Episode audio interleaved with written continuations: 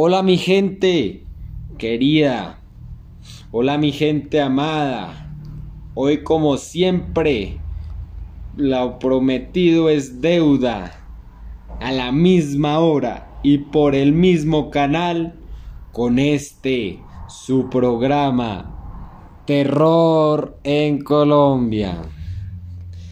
Vamos a continuar con nuestra sesión de mitos y leyendas de Colombia. Comencemos. Con ustedes, el duende.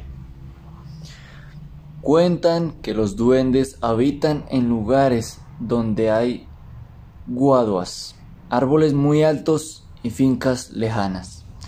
Dices, dicen quienes lo han visto, que para espantar a los duendes es necesario tocar un tiple, un instrumento parecido a la guitarra, bien templado al son de las vacas que llaman. La leyenda dice que un señor de apellido Pantoja en, en algún lugar de Colombia tenía dos hijas a las que el duende perseguía y no dejaba dormir ellas dicen que sentían un hombre que se les acomodaba al lado y las peliscaba, las tocaba, pero prendían la luz y no había nadie. Entonces llegó el párroco del pueblo y le dijeron, Padre, imagínese que alguien nos está persiguiendo. El cura les dijo que se confesaran y que él luego les daría la comunión. Ese mismo día, en las noches, las cogió a mordiscos y no las dejó dormir. Como quien dice, se les agravó la situación con este personaje. Entonces, un señor vecino de ellas les dio la solución a su problema les contó del tiple y ellas le dijeron a su papá que consiguiera uno para poder dejarlo listo en la noche, que ya casi llegaba. Así que lo dejaron encima de una mesa, en la habitación de las mujeres. En la noche llegó el personaje y vio el tiple que sonaba. Más adelante, curiosamente, el tiple continuaba sonando. Las mujeres entraron a la habitación y nadie lo estaba tocando. Se acercaron el tiple y éste se quedaba en silencio. No vieron a nadie. Llegó el amanecer y el tiple dejó de sonar. Ya no estaban en la mesa donde las mujeres lo habían dejado. De ahí en adelante el duende no volvió jamás. Cuentan también que el duende era uno de los ángeles preferidos por Dios. Como se portó mal, entonces lo mandó al infierno, estando en el cielo. El duende era uno de los ángeles que tocaban el arpa. Por eso es que, para cogerlo y detener sus travesuras, hay que dejar un tiple bien templado. Dicen que cuando el duende se enamora de una muchacha, se le mete a la casa para molestarla. Lanza piedras a la casa como si lloviera con terrones. También dice que invita a los niños a jugar con él en medio del bosque hasta altas horas de la noche. Cuando los padres encuentran a su hijo, lo encuentran arañado, sucio, con mucha hambre, fiebre y con alergia en todo el cuerpo. Camina con los pies volteados. Es pequeño y emite aterradores chillidos que asustan a los campesinos. Se tiene la creencia de que cambia las cosas de su lugar. El duende antes fue un ángel que habitaba en el cielo, pero que tuvo que ser expulsado por la envidia que sentía hacia Dios. Su castigo fue bajar a la tierra, a la tierra a caminar por el campo. en donde se dedicaba a asustar a quienes ve por ahí. A las jovencitas lindas que tienen novio, las fastidia cuando él viene a verlas, hasta que los hace poner tan de mal genio que terminan yéndose para no volver jamás.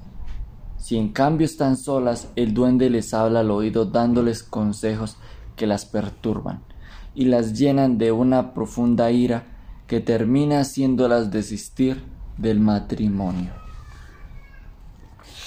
Durante el sueño, las hermosas jovencitas no pueden dormir por culpa de estos duendes, que por medio de pesadillas hacen que ellas se vuelvan sonámbulas. En este estado es como se les ha visto a muchas deambulando fuera de su casa, sin que ni siquiera ellas se den de cuenta de su estado, hasta que sus familias, luego de emprender una larga búsqueda, terminan encontrándolas caminando por ahí.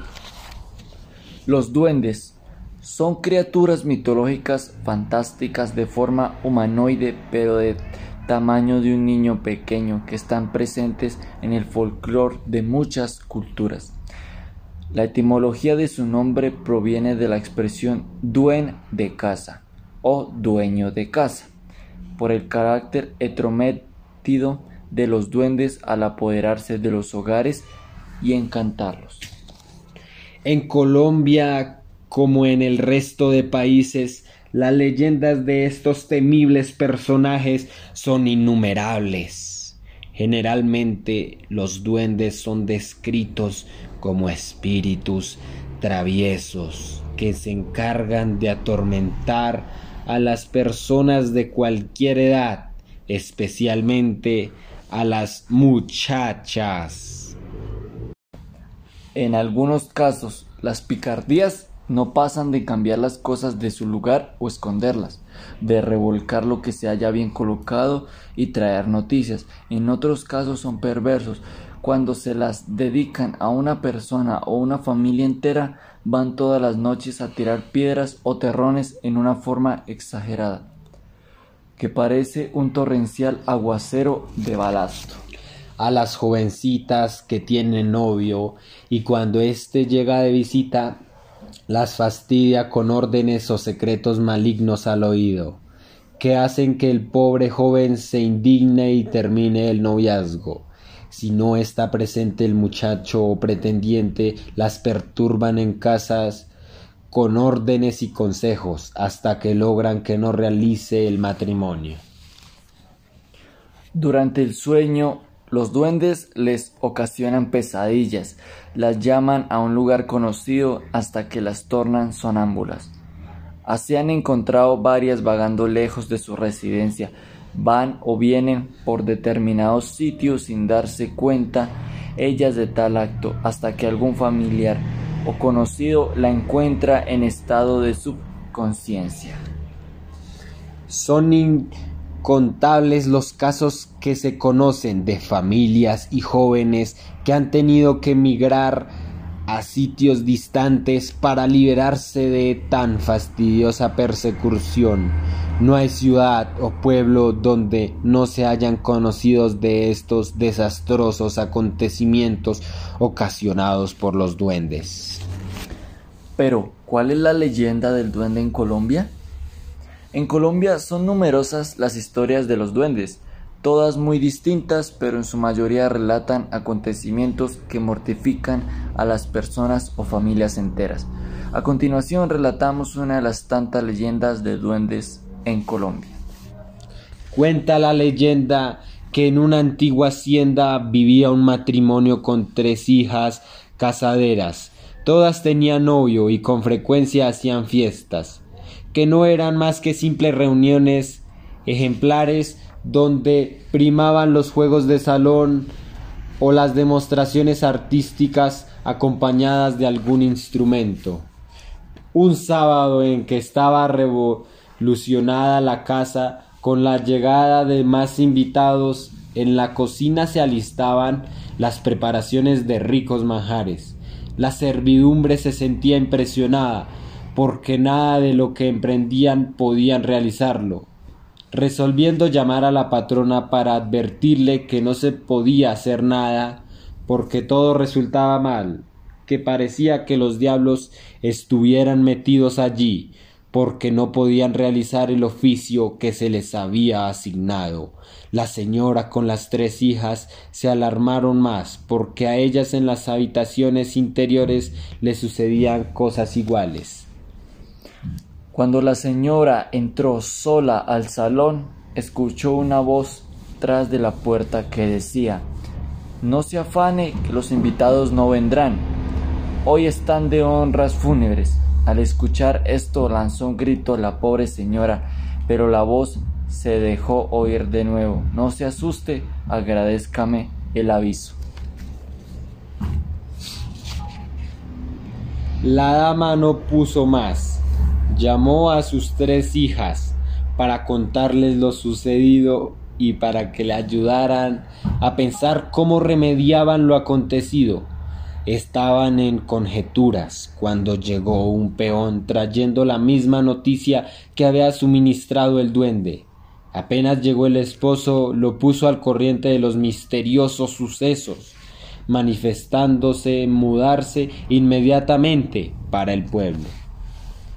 El trasteo se efectuó en la semana siguiente, y cuando la dueña estaba sola desempacando baúles y petacas, escuchó tras de la puerta la misma voz que decía ¿En qué le puedo servir?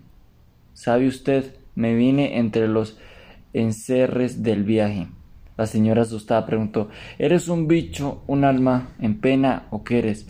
La respuesta no se dejó esperar. Soy tu amigo, tu fiel compañero y servidor. Aún así, un día y otro día seguía el duende atormentando a la dama, ocasionándole un nerviosismo desesperado. Tan pronto llegó el esposo, llegó del campo, manifestó su deseo de trasladar toda la familia a la capital del país. El esposo algo contraído porque este viaje les ocasionaría pérdidas en sus negocios ante la aparente situación de intranquilidad y desasosiego, tuvo que acceder vendiendo andas, ambas posesiones y se marcharon. Cuentan que cuando la dama está distribuyendo los muebles y demás encerres del equipaje, la voz volvió a atormentarla en una forma tan pertinaz que ya no tuvo alientos de luchar y enfermó.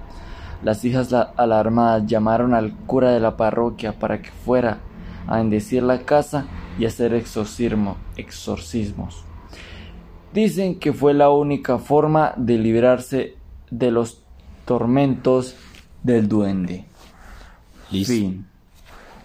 Listo amigos, con esta damos nuestro fin a nuestra serie. Nos despedimos con este programa Terror en Colombia. Pronto traeremos nuevos y mejores programas, así que solo nos queda decir hasta la próxima y muchas gracias.